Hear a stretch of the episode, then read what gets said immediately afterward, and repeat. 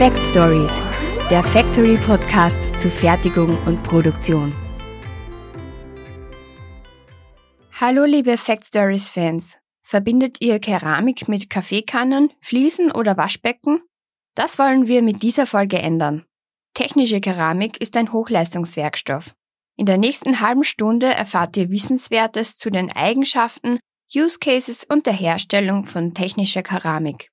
Mein Name ist Cornelia Größ und ich übergebe an unseren Podcaster Dennis Rattmann.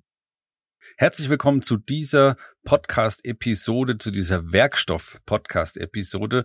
Heute eine Solo-Folge, also ohne Interviewpartner, aber ich denke, das ist auch in Ordnung. Ähm, wir wollen heute über einen Hochleistungswerkstoff sprechen, nämlich die technische Keramik. Und ähm, die ja trifft uns im, im Allgemeinen sehr, sehr wenig ähm, in unserem Alltag. Also sie steht nicht wirklich im Vordergrund, wie jetzt ein, ein Aluminium, was fast jeder kennt, oder die Stahl, Stähle oder vielleicht ein, ein Faserverbundwerkstoff. Ähm, Keramik hat eine, ja, ich würde fast sagen, eine relativ kleine Lobby irgendwo im Maschinenbau, aber ist extrem interessant und absolut erwähnenswert und deswegen definitiv auch eine Podcast-Folge wert. Also technische Keramiken, das ist heute unser Thema. Und ähm, kurz zur Übersicht, also was wollen wir alles besprechen heute? Wir gucken uns natürlich die Eigenschaften an, also physikalische, chemische, mechanische Eigenschaften und so weiter, was ganz wichtig ist, was natürlich auch die Keramik irgendwo ausmacht. Ähm, gucken uns so ein bisschen die Herkunft an, wo kommt's her, beziehungsweise was ist der Unterschied zwischen einer normalen Keramik, also Konsumkeramik, die wir kennen und so weiter. Wo werden vor allen Dingen technische Keramiken eingesetzt? Ich glaube, dass diese Use Cases sind wohl so das, das interessanteste, wichtigste, ähm, was wir, was wir besprechen müssen. Und dann vielleicht auch mal, wie eine technische Keramik äh, hergestellt werden kann. Da gibt's auch unterschiedliche Möglichkeiten. Es gibt sehr ja, gängige, bekannte ähm, Verfahren, wie man mechanische oder wie man technische Keramiken herstellen kann. Es gibt aber auch relativ unbekannte. Ähm, da kann ich aber relativ gut aus einer eigenen Erfahrung, also aus meiner Diplomarbeit, ähm, ja berichten, weil das war nämlich ein Hauptthema oder das war das Hauptthema, worüber ich mich äh, oder worüber meine Arbeit handelte vor einigen Jahren. Und ähm, deswegen denke ich, bin ich da ganz gut im Bilde, um da ein paar Inputs zu geben. Also starten wir gleich rein ins Thema und gucken mal, ähm, ja, definieren wir mal eine technische Keramik oder definieren wir mal überhaupt Keramik. Also wir kennen ja jeden Morgen normalerweise, wenn wir ähm, auf der Toilette sind oder vorm Waschbecken stehen, haben wir in der Regel sehr, sehr viel Keramik um uns. Also wie gesagt, ein Waschbecken. Wir stehen oft auf Fliesen. Ähm, also jeder hat irgendwo eine Fliese im Haushalt. Das ist eine, das ist eine Keramik. Ähm, wir trinken aus, ja, aus Tassen. Wir essen von Tellern. Das sind alles, äh, ja, Konsumkeramiken. So kann man sie nennen. Haushalts- und Konsumkeramiken. Die sind in, ja, also oder auch Porzellan genannt natürlich. Also Fliesen und Sanitärporzellan, das sind so die gängigsten ähm, Anwendungen, wenn man von Konsum beziehungsweise von Alltagskeramiken spricht. Wenn ich jetzt aber gucke, was sind denn eigentlich technische Keramiken, muss ich die Sparte natürlich verlassen und gehe in den Maschinenbau, gehe in den Anlagenbau und ähm, sehe da schon als Unterschied natürlich die Anwendung als solche. Das ist mal logisch, das ist klar. Ähm, aber technische Keramiken sind einfach von ihren Ausgangsstoffen auch ein bisschen anders. Sie sind auf jeden Fall reiner, das kann man schon mal sagen, und auch enger toleriert von zum Beispiel den Korngrößen. Ähm, und dann habe ich im Herstellverfahren auch ganz andere ähm, Brennmethoden. Das heißt, jede Keramik wird ja irgendwo gebrannt, also sieht eine gewisse Temperatur. Und auch da habe ich in den technischen oder bei den technischen Keramiken ganz andere Ofenfahrten, ganz andere spezifische Brennungen. Aber wie gesagt, der Hauptunterschied, kann man mal ganz allgemein sagen, ist natürlich das Einsatzgebiet und die Verwendung. Das ist, ähm, denke ich, das liegt auf der Hand, sagt ja aber auch schon der Name. So, und dann gucken wir einfach mal äh, direkt in die Technologie hinein. Das heißt, ähm, was habe ich denn für Vorteile? Was habe ich denn für physikalische, chemische und vor allen Dingen auch für mechanische Eigenschaften bei technischen Keramiken? Von den Einsatzgebieten her, da kommen wir gleich noch ein bisschen drauf zu sprechen. Das geht aber eigentlich Hand in Hand, denn ähm, wenn ich mir angucke, was ich für zum Beispiel die Hitzebeständigkeit, ähm, kann ich bis über oder weit über 1000 Grad technische Keramiken aufheizen, ohne dass sie mir ja die Form verlieren oder ähm, dass sie äh, ja, dass sie das, das Schmelzen oder das Sublimieren anfangen. So, und deswegen sind viele Bauteile eben auch äh, technische Keramik, wenn es in, wenn es in äh, Heizelemente zum Beispiel reingeht. Aber wie gesagt, über die Anwendung ähm, wollen wir uns gleich nochmal äh, genauer, detaillierter unterhalten. Ich habe, wie gesagt, ähm, eine große Hitzebeständigkeit und vielleicht kennt's noch der ein oder andere aus den alten Schaltkästen. Äh, zum Beispiel, da gab solche Schraub-Isolationssicherungen. Ähm, die gibt's mittlerweile hm, vielleicht noch in ein paar Altbauten oder Altbeständen, aber grundsätzlich haben wir heute unsere äh, ja, Kippsicher oder, oder Kippschaltersicherung. Aber grundsätzlich ist eine technische Keramik sehr, sehr oft als äh, elektrischer Isolator eingesetzt. Und äh, das habe ich auch heute noch bei Hochspannungsleitungen zum Beispiel. Ähm, da habe ich sehr viel technische Keramik drin, aber auch zum Beispiel in Zündkerzen. Ja, also wer schon mal eine Zündkerze von seinem Auto oder von seinem Roller, von seinem Moped mal in der Hand hatte, das Weiße ähm, unten, beziehungsweise der, dieser, dieser komplette Körper, das ist nichts anderes als eine elektrische Isolation und das ist einfach eine technische ähm, Keramik. Und ähm, deswegen habe ich eine, und da habe ich sogar gleichzeitig noch, äh, wenn ich jetzt an eine Zündkerze denke, habe ich natürlich A, eine Hitzebeständigkeit. Da gehe ich jetzt natürlich nicht auf die, auf die 1500 Grad, ähm, aber es wird doch schon sehr heiß in einem Verbrennungsraum. Ähm, aber ich habe eben zwei Fliegen mit einer Klappe, also einmal die Hitzebeständigkeit und dann auch die elektrische Isolation. Gucke ich mir weiter an, was gibt's noch für ähm, physikalische oder auch mechanische Eigenschaften. Ich habe eine sehr, sehr hohe Abrieb- und Verschleißfestigkeit. Deswegen werden ähm, technische Keramiken auch sehr viel in Gleitelementen eingesetzt, also Gleitflächen, in Düsen, äh, beim Laser- oder Wasserstrahlschneiden, da wo ich mit, ähm, also beim Wasserstrahl kennt man es vielleicht, äh, wenn ich abrasiv schneide, also ich kann ja bei dem Wasserstrahl schneiden, dem Wasserstrahl auch noch ein, ein Abrasivmittel, also eine Art Sand äh, dazu führen. Und ähm, eben um schwierige Materialien oder, oder, zum Beispiel Stähle oder auch Glas einfach besser schneiden zu können. Und das geht mit einem reinen Wasserstrahl dann wieder ein bisschen schwieriger oder gar nicht teilweise. Und deswegen muss ich einen Sand, ich sage jetzt mal einen Sand oder einen Korund einfach dazugeben. Und der ist dann so abrasiv, dass er mir natürlich auch meine Wasserstrahldüse ähm, relativ schnell zerstören würde. Und deswegen sind solche Schneiddüsen dann auch aus, äh, aus einer Keramik einfach ähm, hergestellt. Ja, und dann habe ich klassisch Gleitlager. Ich habe äh, in Pumpen oder auch teilweise in äh, Fräsmaschinen habe ich Keramiklager drin, ähm, in Kolben und Zylindern und so weiter. Also ich kann sogar Metallflächen, kann ich Pulver beschichten, die dann also eine keramische Pulverbeschichtung erhalten. Und das sorgt wieder für bessere Wirkungsgrade, das sorgt für weniger Reibung, ähm, für eine höhere Verschleißfestigkeit. Und die Verschleißfestigkeit und die Abtriebs Abriebsfestigkeit, die kommt eben daher, dass die Keramiken eine, eine sehr hohe Härte einfach aufweisen. Und ähm, ich hatte es gerade gesagt, in ähm, Gleitlagern zum Beispiel, aber auch in Kugellagern werden ähm, teilweise Keramiken eingesetzt. Also das sind dann die Schalen und aber auch die, die Wälzkörper selber sind aus Keramik gefertigt. Und äh, da habe ich eben auch eine hohe Belastungsmöglichkeit und eben gleichzeitig wieder die hohen Härten und auch die Verschleißfestigkeit. Und wo ich das Thema Fräsmaschine eben schon angesprochen hatte, ähm, wenn ich an die Schneidstoffe denke, also vorne was auf teilweise dem Fräser für den Schneidstoff drauf ist, habe ich nicht selten auch mal Schneidkeramiken. Weil Schneidkeramik ist wesentlich härter als Stahl und ich muss natürlich immer härter sein ähm, vom Schneidstoff als das Material, was ich zu oder was ich zersparen möchte. Und da kommt mir dann die Härte natürlich von dem Material auch sehr entgegen. So, schauen wir uns ein bisschen auf der chemischen Seite um. Ähm, was kann da eine technische Keramik vorweisen, aufweisen? Das ist in erster Linie auf jeden Fall die Korrosionsbeständigkeit. Und deswegen kann ich sehr häufig Keramiken antreffen und einsetzen, wenn ich äh, eine aggressive Umgebung habe, also ein aggressives Medium. Dazu zählt unter anderem auch schon Salzwasser.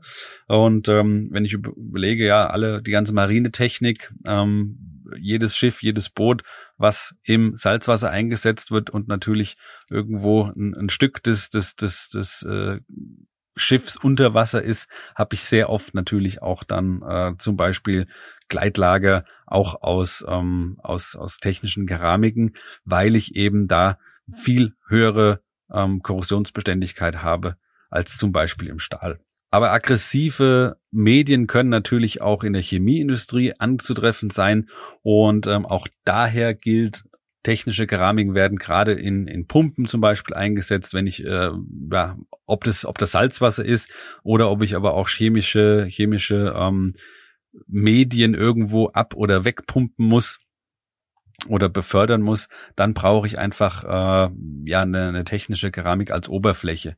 Das sind dann aber in der Regel sehr häufig metallische Bauteile, die dann wiederum beschichtet werden, wie ich eben schon sagte, oft mit einer Pulverbeschichtung und dann aus einer keramischen oder dann habe ich eben eine keramische Oberfläche und bin gegenüber diesen aggressiven Medien einfach ähm, ja mehr oder weniger immun. Und last but not least habe ich als Eigenschaft, das kann man auch in die chemische Eigenschaft mit reinnehmen, äh, eine sehr gute Biokompatibilität. Das heißt, es wird einfach in der Medizintechnik sehr häufig angewendet, weil die Keramiken mit dem, dem äh, menschlichen Körper einfach wenig bis gar nicht reagieren. Und das habe ich natürlich äh, bei Metallen deutlich höher oder die, die, die Gefahr besteht natürlich viel eher, wenn ich äh, mit Metallen arbeite im menschlichen Körper, als zum Beispiel mit einer, mit einer Keramik. Zum Beispiel wird äh, auch der ein oder andere Zuhörer selber in Verwendung haben, nämlich die klassische Zahnkrone. Da ist eben auch eine technische Keramik über dem äh, Metallzahn sozusagen, der, also der, der, der Zahnersatz wird ja aus einem Kobaltchrom meistens gefräst und äh, da wird dann das Ganze mit einer, wenn man das möchte, ja, das hat ja dann häufig nur einen ästhetischen Hintergrund, ähm, wenn man das möchte, mit einer äh, Zahnkappe versehen und die ist dann eben aus einem, äh, aus einer technischen Keramik. Das ist dann sogenanntes Zirkonoxid. Und ähm, Genau, da habe ich natürlich auch die Möglichkeit, ich kann das dann so auf meine bestehende Zahnfarbe anpassen. Das ist eben äh, ganz nett. Das heißt, ich habe nicht ein Glend, also ein, ein, ein Kaffee und Nikotin vergilbtes Gebiss und dann ein Zahnersatz, was glänzend weiß ist. Das sehe natürlich ein bisschen komisch aus. Deswegen ähm, wird gerade in der Zahntechnik wird da sehr viel auch natürlich mit Farbtönen gearbeitet und das kann ich in der Keramik vorher schon einstellen. Das ist das ist eine ganz nette Geschichte und äh, habe natürlich auch eine hohe Festigkeit und gleichzeitig eben diese Biokompatibilität. Ja, das aber nur als kleine Randanmerkung ist aber trotzdem eine sehr, sehr häufig verbreitete Möglichkeit. Äh, die Möglichkeit, also ja, technische Keramiken auch im, im menschlichen Körper einfach einzusetzen. So, das sind jetzt viele Vorteile gewesen. Natürlich gibt es auch ein paar Nachteile. Ähm, ich habe zwar eine hohe mechanische Festigkeit, ich habe aber gleichzeitig eine niedrige Bruchzähigkeit. Ähm, das heißt also, Schläge mögen Keramiken in der Regel überhaupt nicht. Und da, das ist natürlich eine Gemeinsamkeit auch mit der, mit der Haushaltskeramik. Wenn wir einen Porzellanteller auf den Boden knallt, dann ist er immer in der Regel kaputt. Und ähm, in der technischen Keramik ist es ähnlich. Also brüchige Materialien vertragen einfach äh, keine ruckartigen Belastungen beziehungsweise keine Schläge. Und vor allen Dingen auch keine punktuellen. Da gibt's dann Ausbrüche und äh, wir haben das halt einfach mit dem E-Modul zu tun. Ähm, natürlich der oder wo das Material einfach nicht wirklich duktil ist und sich einfach nicht verformen kann, sondern dann direkt spröde bricht. Wie vorhin schon genannt, sind die Einsatzgebiete natürlich sehr, sehr, sehr vielfältig. Ich habe ähm, meine Isolatoren, hatte ich schon genannt, ist häufig in Kraftwerkstechniken gang und gäbe ähm, oder generell in der Stromübertragung. Ich habe meine Hochtemperaturanwendungen, kennt vielleicht auch der ein oder andere aus dem ähm, Prüflabor oder aus der Qualitätssicherung. Da gibt es sogenannte Muffelöfen. Das heißt, ähm, da habe ich dann wirklich sehr, sehr hohe Temperaturen, wo ich normale Materialien zum Schmelzen bringe. Und ähm, da werden solche, ja, solche Schmelztiegel, einfach solche kleinen eingesetzt. Und die sind dann aus logischerweise technischen Keramiken. Aber generell äh, im Hochtemperaturbereich, also wenn ich ähm, Ofenauskleidungen ähm, oder an Ofenauskleidung denke, an Härteöfen, wo ich Schaschiergestelle habe, wo vielleicht dann äh, wo vielleicht dann zum Beispiel irgendwelche Wellen drauf gehärtet werden, die werden ja irgendwo aufgelegt und dann in, ähm, in den Ofen reingebracht. Das sind dann oft faserverstärkte Keramiken, ähm, also überall da, wo sehr hohe Hitze einfach zum Tragen kommt. Im Maschinenbau selber wurde auch schon genannt die Keramiklager, ähm, Gleit- und Wälzlager. Ich habe einfach sehr gute Eigenschaften, was die Belastung angeht, was die ähm, Notlaufeigenschaften teilweise auch angeht. Das heißt, ich habe da auch die Möglichkeit, natürlich mit ähm, mit Schmiermitteln so zu arbeiten, dass ich recht gute Notlaufeigenschaften zusammenbringe und ähm, habe eben, das ist eben ganz wichtig, auch keine großen äh, Wärmeausdehnungskoeffizienten. Das heißt, auch bei höheren Temperaturen und bei höheren Drehzahlen bleibt mein Kleid oder mein Wälzlager hochgenau und ähm, bewegt sich eben wenig bis gar nicht. So, und ich gehe davon aus, dass nun ein relativ kleiner Teil von den Zuhörern ähm, irgendwo eine Keramikbremsscheibe hat, entweder auf dem Auto oder vielleicht auch auf dem Motorrad. Ähm, weil im Motorsport oder in auch in, in äh, Straßen zugelassenen Fahrzeugen werden ab und zu Keramikbremsscheiben eingesetzt. Das sind dann faserverstärkte Keramiken, aber wie gesagt, in normalen Alltagsautos äh, findet man die nicht. Da muss man schon ordentlichen äh, Sportwagen fahren, dass man, dass man in den Genuss kommt, mit, mit äh, Keramikbremsscheiben arbeiten zu können. Da kostet dann der Satz auch ein bisschen mehr, wenn man mal die Bremsscheiben und die Belege und so weiter wechseln muss.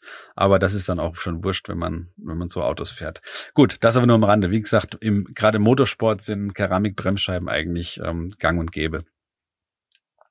Medizintechnik hatte ich vorhin auch schon gesagt, Knochen und Zähne ist so der Klassiker oder eben solche Gasturbinen, Lagerschalen, was auch noch natürlich in die ähm, in die Kraftwerkstechnik mit reingeht, nicht nur Isolationstechnik, sondern auch äh, Lagerschalen. Sind wir ja wieder beim Gleit- und Wälzlager im Grunde. Und ähm, last but not least vielleicht auch zu nennen, ähm, Militär, Defense, Luft- und Raumfahrt. Klassisch dieses, diese Hitzeschutzkacheln, die man kennt, wenn die, ähm, wenn die Kapseln wieder in die Erdatmosphäre ein dringen und diese extremen Reibungshitzen zustande kommen. Auch da habe ich natürlich äh, eine technische Keramik drauf sitzen, weil da würde jeder Stahl einfach ähm, ja das, das Schmelzen anfangen und äh, das würde nicht funktionieren. Deswegen auch da technische Keramiken. Defense oder Militär, Polizeiausrüstung habe ich die schusssicheren Westen. Das sind dann solche Keramikplatten eingearbeitet oder eingelegt und eingenäht. Ähm, das sind auch so klassische Anwendungen, Raketendüsen und solchen, solches Zeug einfach. So, dann kommen wir zum Schluss nochmal auf die Herstellungsmethoden von technischen Keramiken. Ja, die finde ich ja so nicht im Boden, äh, wo ich sie abbauen kann. Und selbst wenn, müsste ich sie ja noch weiter verarbeiten. Aber nichtsdestotrotz, ich muss die Keramiker irgendwie herstellen, in Form bringen und so weiter und so fort. Also gehen wir davon aus, wir haben unser, ja, unser Pulver sozusagen, unser Ausgangsmaterial. Ähm, das kann ich zum einen fest verarbeiten, ich kann es flüssig verarbeiten und ich kann es mittlerweile, das ist ja auch der neueste Trend, auch 3D drucken. Und, ähm, und ich will jetzt auch gar nicht auf diese chemischen Definitionen eingehen. Also da gibt's äh, oxidische Keramiken, nicht oxidische Keramiken, Silikate und so weiter. Ähm, das soll hier gar nicht irgendwo groß angeschnitten werden. Das ist dann doch ein bisschen too much. Aber grundsätzlich, man hat ein kristallines Pulver und das wird ja erst einmal verpresst. Das ist so der Klassiker. Und ähm, das ist dann die sogenannte grüne Keramik. Also wenn ich ein versintertes, also schon in Form oder in Rohling äh, verpresstes Pulver habe und ähm, noch nicht gebrannt ist, dann ist das die sogenannte Grünkeramik. Wenn ich es dann verbacke, also brenne, dann ist das hinterher die fertige Keramik. Und dann ist es dann auch nur noch sehr, sehr schwer zu bearbeiten. Das muss dann meistens nur noch oder geht dann oft nur noch mit Schleifen. Und vorher, wenn die Keramik noch grün ist, also noch nicht gebrannt, dann kann ich sie auch mit normalen oder mit einer, mit einer Fräsbearbeitung, mit einer Drehbearbeitung, mit Bohren und so weiter, kann ich sie dann auch noch ähm, ja in Form bringen und verarbeiten. Beim Drucken ist es so, dass ich eine oder in der Regel habe ich eine Kunststoffmatrix, die verwendet wird, wo ähm, die Keramik dann auch in Form von Pulver quasi eingebettet ist und transportiert wird. Also die, der Kunststoff dient dann quasi nur als Trägermaterial, deswegen Matrix, und der Kunststoff ist gefüllt mit diesem, mit diesem eigentlichen äh, Keramikpulver. Und da habe ich dann unterschiedliche Füllgrade, auch da wollen wir gar nicht zu genau drauf eingehen. Ähm, aber ich kann eben ein, ein Kunststoffbauteil, wie ich es normalerweise auch kenne aus den 3D-Druckern, einfach drucken und dann habe ich hinterher eben nochmal diese Nachbearbeitung, wo der Kunststoff eben ausgebrannt wird, ähm, die Keramik nochmal gesintert wird und dann hinterher einfach ein reines keramisches Bauteil erhalten kann. Also wie gesagt, der ganze Kunststoff ist dann durch die hohe Temperatur einfach verschwunden und übrig bleibt dann wirklich meine, meine Keramik. Ich habe es aber auch schon gesehen, das war dann im Bereich Glas. Ich denke, das wird im keramischen sicherlich auch mehr oder weniger gut funktionieren bei der einen oder anderen Keramik, dass man sie flüssig, also in geschmolzener Form druckt. Das habe ich beim, beim äh, 3D-Druck von Glas schon gesehen. Da wird dann wirklich glühend flüssiges oder ja zähflüssiges, viskoses Glas durch eine Düse, sehr wahrscheinlich auch eine Keramikdüse, ähm, ja, einfach in einem, wie dieser Würsteldrucker, quasi 3D gedruckt äh, und ich habe hinter ein Glasbauteil. Inwieweit das mit der Keramik funktioniert, müsste man mal eruieren. Aber jetzt wie angekündigt auch nochmal die Möglichkeit, aus einem organischen Material äh, Keramik herzustellen. Ich hatte es vorhin angeteasert. Ähm, ich würde es gerne am Beispiel Papier oder von mir aus auch Pappe ähm, mal erläutern, weil auch aus den Materialien kann ich eine Keramik herstellen. Und das war auch ein Teil meiner damaligen Diplomarbeit, ist schon ein paar Jahre her. Aber die Firma, in der ich da war, die macht das heute noch. Und äh, das sind wirklich, sind sehr, sehr coole Anwendungen oder auch Verfahren. Also du nimmst dir, ich, ich nenne es jetzt mal, ich mache es jetzt wie gesagt einfach, damit man, damit man dem Ganzen folgen kann und gehe nicht auf die ganz detaillierten Prozess, äh, Prozessschritte ein. Ähm, wir haben normales, wirklich mehr oder weniger stinknormales Papier das kann dickes oder dünnes Papier sein oder wie gesagt ein Stück Pappe. Und ähm, oder ich nehme hier meine meine meine Visitenkarte, die hier auf dem Tisch liegt. Das ist einfach, ne, das ist vielleicht ein ganz schönes Beispiel. Äh, die könnte ich umwandeln in eine Keramik und das läuft dann wie folgt ab. Die wird ein paar Mal ähm, auf eine relativ große Temperatur erhitzt. Und zwar ist es im ersten wenn ich jetzt nicht lüge, im ersten Prozessschritt ist es so, ich habe eine Ofenfahrt, ähm, wo ich quasi das Papier umwandle in reinsten oder in reinen Kohlenstoff. Das heißt, in der Ofenfahrt selber habe ich ein Schutzgas drin, sonst und natürlich kein Sauerstoff, sonst würde mir das Ganze verbrennen. Ich hätte nur noch Asche. Das will ich aber nicht, sondern ich will, dass es die Form behält und ich will vor allen Dingen, dass es auch die Struktur behält. Ähm, aber ich möchte eben keinen anderen Werkstoff drin haben außer Kohlenstoff. Und deswegen kommt das Ganze in einen äh, Pyrolyseofen oder in einen Karbonisierungsofen, je nachdem, wie man das dann genau nennt. Da gibt's auch die äh, detailliertesten Ausdrücke, die wollen wir aber hier im, im Detail nicht, nicht beschreiben. Und wenn die Ofenfahrt fertig ist, habe ich meine Visitenkarte, die ist dann natürlich schwarz, aber sie hat noch ihre Form und vor allen Dingen sie hat in der reinsten Form eben nur noch, besteht eben nur noch aus einem oder nur noch aus Kohlenstoff, also chemisch nur noch aus C. Und ich kann jetzt noch mal eine weitere Ofenfahrt machen und könnte die äh, Kohlenstoffpartikel noch mal ausrichten. Ähm, ob das jetzt gemacht wird oder nicht, hängt da natürlich vom Einsatzgebiet oder von ähm, ja von dem von dem Verfahren generell ab. Aber ich muss das ja jetzt wieder umwandeln in eine, ja, in eine Keramik. Und da kommt dann Silizium zum Einsatz. Das heißt, ich gehe mit meiner Visitenkarte in einen anderen Ofen und in diesem Ofen liegen oder stehen ja solche kleinen Schmelztiegel, das sind so kleine Wannen, könnte man sagen, ähm, wo Silizium eingelegt wird, also als Feststoff. Und über diesem Feststoff, der sich dann im Ofen natürlich verflüssigt irgendwann. Das heißt, Silizium schmilzt bei 1400 irgendwas Grad. Und ähm, dann habe ich über dem Tiegel habe ich einen sogenannten Docht sitzen und auf diesem Docht liegt oder steht, im Idealfall steht dann da die Visitenkarte drauf. Und durch die, also wie gesagt, ich bin jetzt in der Ofenfahrt drin. Die, der Ofen hat innen drin natürlich auch wieder äh, eine Schutzgasatmosphäre, damit ich, damit das nicht verbrennt. Und mein Silizium schmilzt jetzt, ist flüssig und durch die Kapillarwirkung zieht sich das äh, Silizium durch den Docht in meine Visitenkarte rein. Also ich brauche da jetzt keinen Druck auszuüben oder ich brauche da keinen, brauche das nicht einzutauchen, sondern es zieht sich durch die Kapillarwirkung, deswegen nennt man das ja auch wie ein Docht, äh, wie bei einer Kerze zieht sich das flüssige Material in meine Visitenkarte rein. Und dann reagiert nämlich das oder dann reagiert der Kohlenstoff mit dem Silizium und verbindet sich zu SiC, ähm, was dann Siliziumkarbid genannt wird. Und das ist im Grunde schon eine technische Keramik. Jetzt habe ich das muss man auch noch dazu sagen, jetzt habe ich in meinen offenen Poren ähm, noch freies Silizium, was nicht reagiert hat. Also meine Kohlenstoffatome haben komplett, im Idealfall natürlich komplett reagiert. Ich habe aber durch die Kapillarwirkung sehr viel Silizium äh, reingezogen und nicht jedes Siliziumatom hat sich jetzt verbunden mit einem Kohlenstoffatom. Deswegen habe ich sogenanntes freies Silizium in den Poren noch hängen.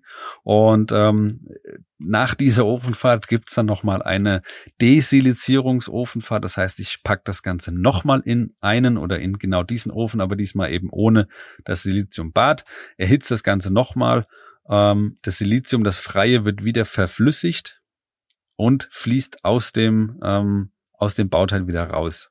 So, und dann habe ich hinterher reinstes SIC und meine Visitenkarte hat dann auch ja vielleicht den Klang einer Fliese, auf jeden Fall, wenn man sie anfasst hinterher, ähm, wenn sie natürlich ausgekühlt ist. Und wenn man sie ähm, ja hochhebt, merkt man schon, die ist deutlich schwerer als das Ausgangsprodukt und ähm, hat eben auch eine ganz andere mechanische äh, und vor allen Dingen auch chemische, physikalische Eigenschaft. Das Interessante dabei ist, ich habe dann auch durch diese Papierstruktur eine Art faserverstärkte ähm, Keramik. Ja, also ich habe jetzt natürlich nicht nur ein Pulver ähm, verpresst und umgewandelt oder ich habe nicht, nicht nur das Pulver verpresst und äh, in eine Keramik geformt, sondern ich habe natürlich schon eine bestehende Struktur mit einer Art ja, Faserausrichtung, je nachdem gerichtet oder ungerichtet, aber mit einer Faserverstärkung einfach eine ähm, Keramik geschaffen. Und allein das Verfahren eröffnet einem natürlich sehr, sehr viele Möglichkeiten, ähm, weil ich vorab einfach Bauteile konstruieren oder beziehungsweise formen kann. Ich könnte die Visitenkarte ja theoretisch auch zu einem zu einem Rohr oder ich könnte ja ein Papierrohr nehmen oder eine Klopapierrolle würde auch gehen. Ähm, dann habe ich hinterher eben eine Klopapierrolle äh, aus einer aus einer Keramik, also diese Dimension. Das Ganze muss je nach Einsatzgebiet dann natürlich nochmal nachbearbeitet werden. Also ich kann dann auch nur noch schleifen. Ich kann dann nicht mehr mit einem Drehmeißel durchfahren oder mit einem, mit einem Fräser. Das würde nicht funktionieren. Ähm, ich kann das Ganze aber noch schleifend äh, nochmal bearbeiten und zum Beispiel Passungen oder sonst irgendwas anbringen.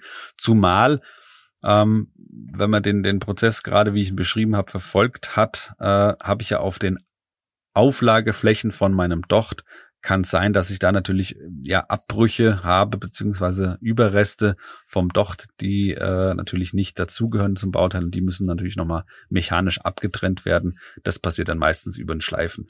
Ja, also das ist nun mal so zum ja äh, zur zur Vollendung, was man was man alles machen kann. Das ist natürlich ein sehr spezieller Bereich, das ist mir schon klar.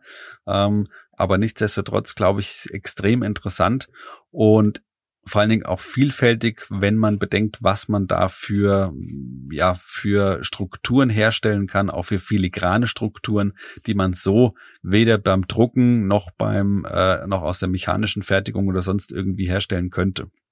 Ich hoffe, das war jetzt nicht zu kompliziert, diese Herstell- äh, oder dieses Herstellverfahren. Es sind, wie gesagt, einige Ofenfahrten da, dazu nötig.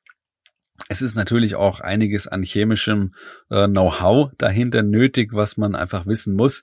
Und äh, sowas macht man nicht mal eben in einer, in einer äh, Hobbywerkstatt zu Hause, sondern da braucht man schon wirklich sehr, sehr spezielle industrielle Anlagen. Aber wie gesagt, es gibt genug Firmen und es gibt einige Player auf dem Markt, die sich genau damit auskennen und es ist mega interessant. Und was natürlich auch wichtig ist, ich habe natürlich bei diesen Prozessen, aber nicht nur bei, bei diesen äh, SIC-Bauteilen, sondern auch bei normalen Sinterkeramiken ähm, ja auch Probleme oder was heißt Probleme, Herausforderungen, was so den Schwund angeht. Das ist beim Kunststoffspritzguss zum Beispiel ja nichts anderes oder beim Aluminiumdruckguss oder sonst irgendwas. Wenn ich ähm, Bauteile flüssig verarbeite oder in einer hohen Temperatur ähm, aussetze, dann abkühlen lasse, habe ich natürlich immer irgendwo einen Schwund, den muss ich mit einberechnen bei der Konstruktion. Aber das ist natürlich sehr gut beherrschbar und eigentlich keine, keine großen, äh, oder das bringt jetzt keine großen Probleme mit sich. Ja, das soll jetzt mal ein grober Überblick gewesen sein über technische Keramiken. Da gibt's natürlich noch im Detail extrem viel und extrem interessante Bereiche, die ja vielleicht hier sehr, sehr nerdy rüberkämen. Vielleicht war das SIC-Thema aus Papier auch schon nerdy, aber grundsätzlich gibt's da so viel, ähm, ja, was man noch an Input sich reinziehen kann und es gibt so viele Fachbücher darüber. Ähm, das würde den Rahmen hier natürlich sprengen.